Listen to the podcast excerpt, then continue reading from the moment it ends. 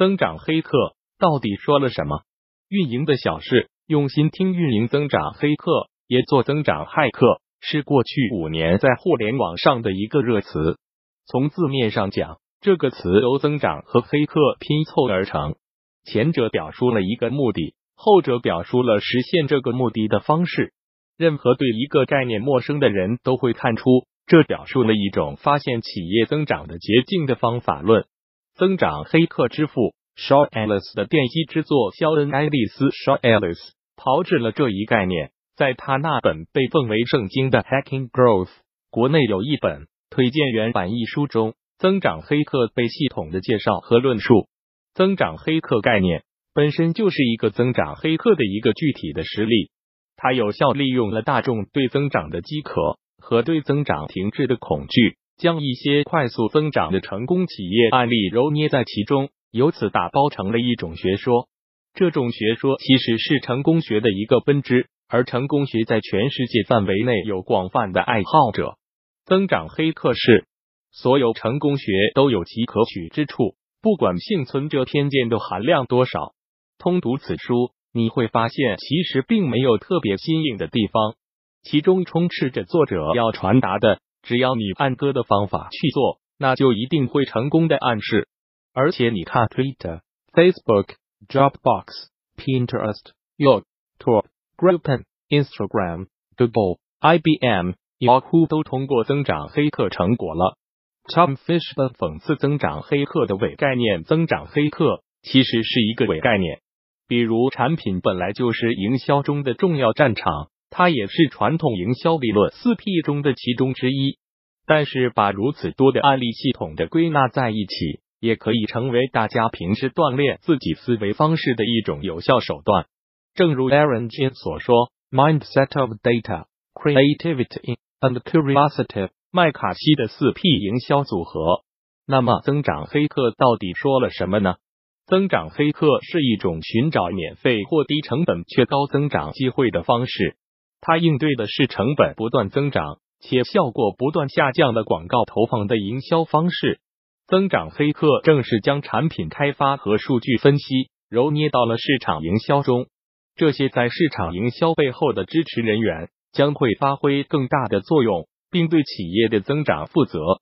反过来，市场营销人员不但要参与开源，而且要重视节流。他们除了获取新客。也要对留存现有客户做出自己的贡献。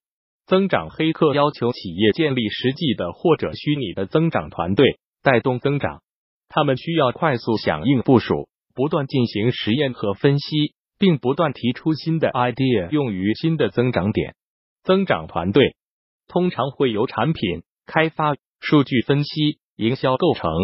增长黑客团队的构成，同时从企业的组织构架中。需要树立以增长为首要目标 t r u n is growth 的核心价值。所有职能部门都要为增长而服务。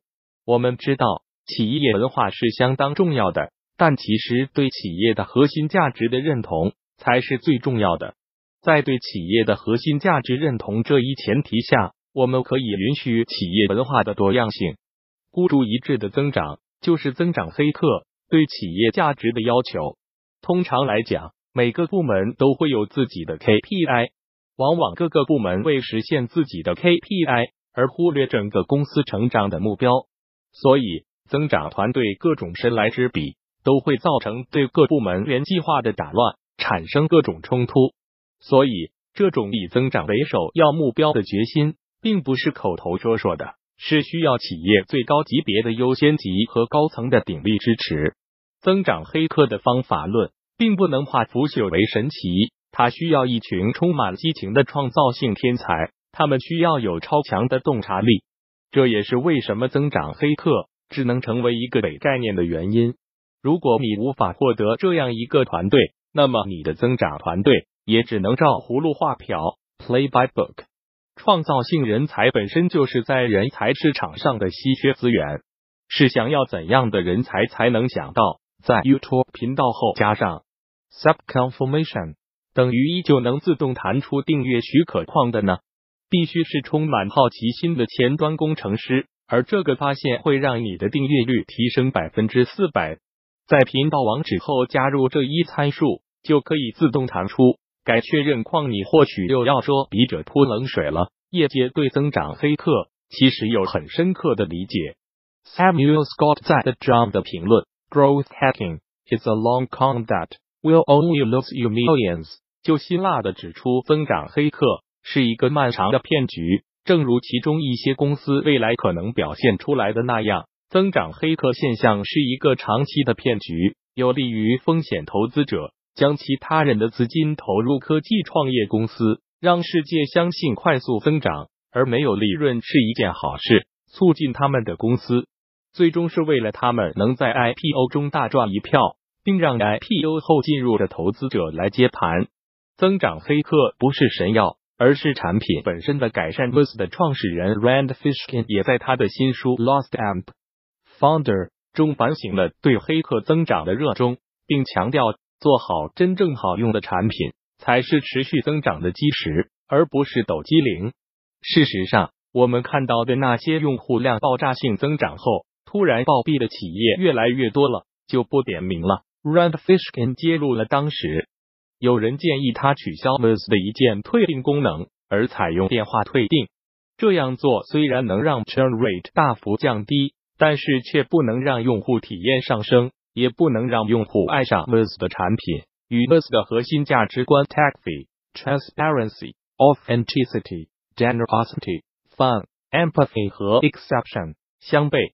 对于新入行的数字营销人员来说，多看一些增长黑客的内容。的确会在短时间内大开眼界、醍醐灌顶。比如，许多互联网时代出现现已常用的营销策略，被归类为增长黑客，如推荐计划 （referral program）、搜索引擎优化 （SEO）、饥饿营销 （hunger marketing）、网页植入控件 （embedded Web p i n g widgets）、游击营销 （guerrilla marketing）、联盟营销 （affiliate marketing）、游戏化 （gamification）、内容爬取 （content scraping）。而当你积累了许多经验以后，你会发现，增长黑客更多是一个企业核心价值的问题，是争夺企业内部资源和话语权的政治游戏。从这个意义上讲，企业中的增长黑客的思维模式需要深刻落实到每个部门的每个参与者的脑海中。而获取资源最有说服力的是运用数据来分析、模拟和证明资源倾斜后的增长预期，这或许是增长黑客那仅有的有价值的部分吧。更多精彩内容，敬请关注公众号“运营的小事互联网运营外包服务 ”，www.union166top。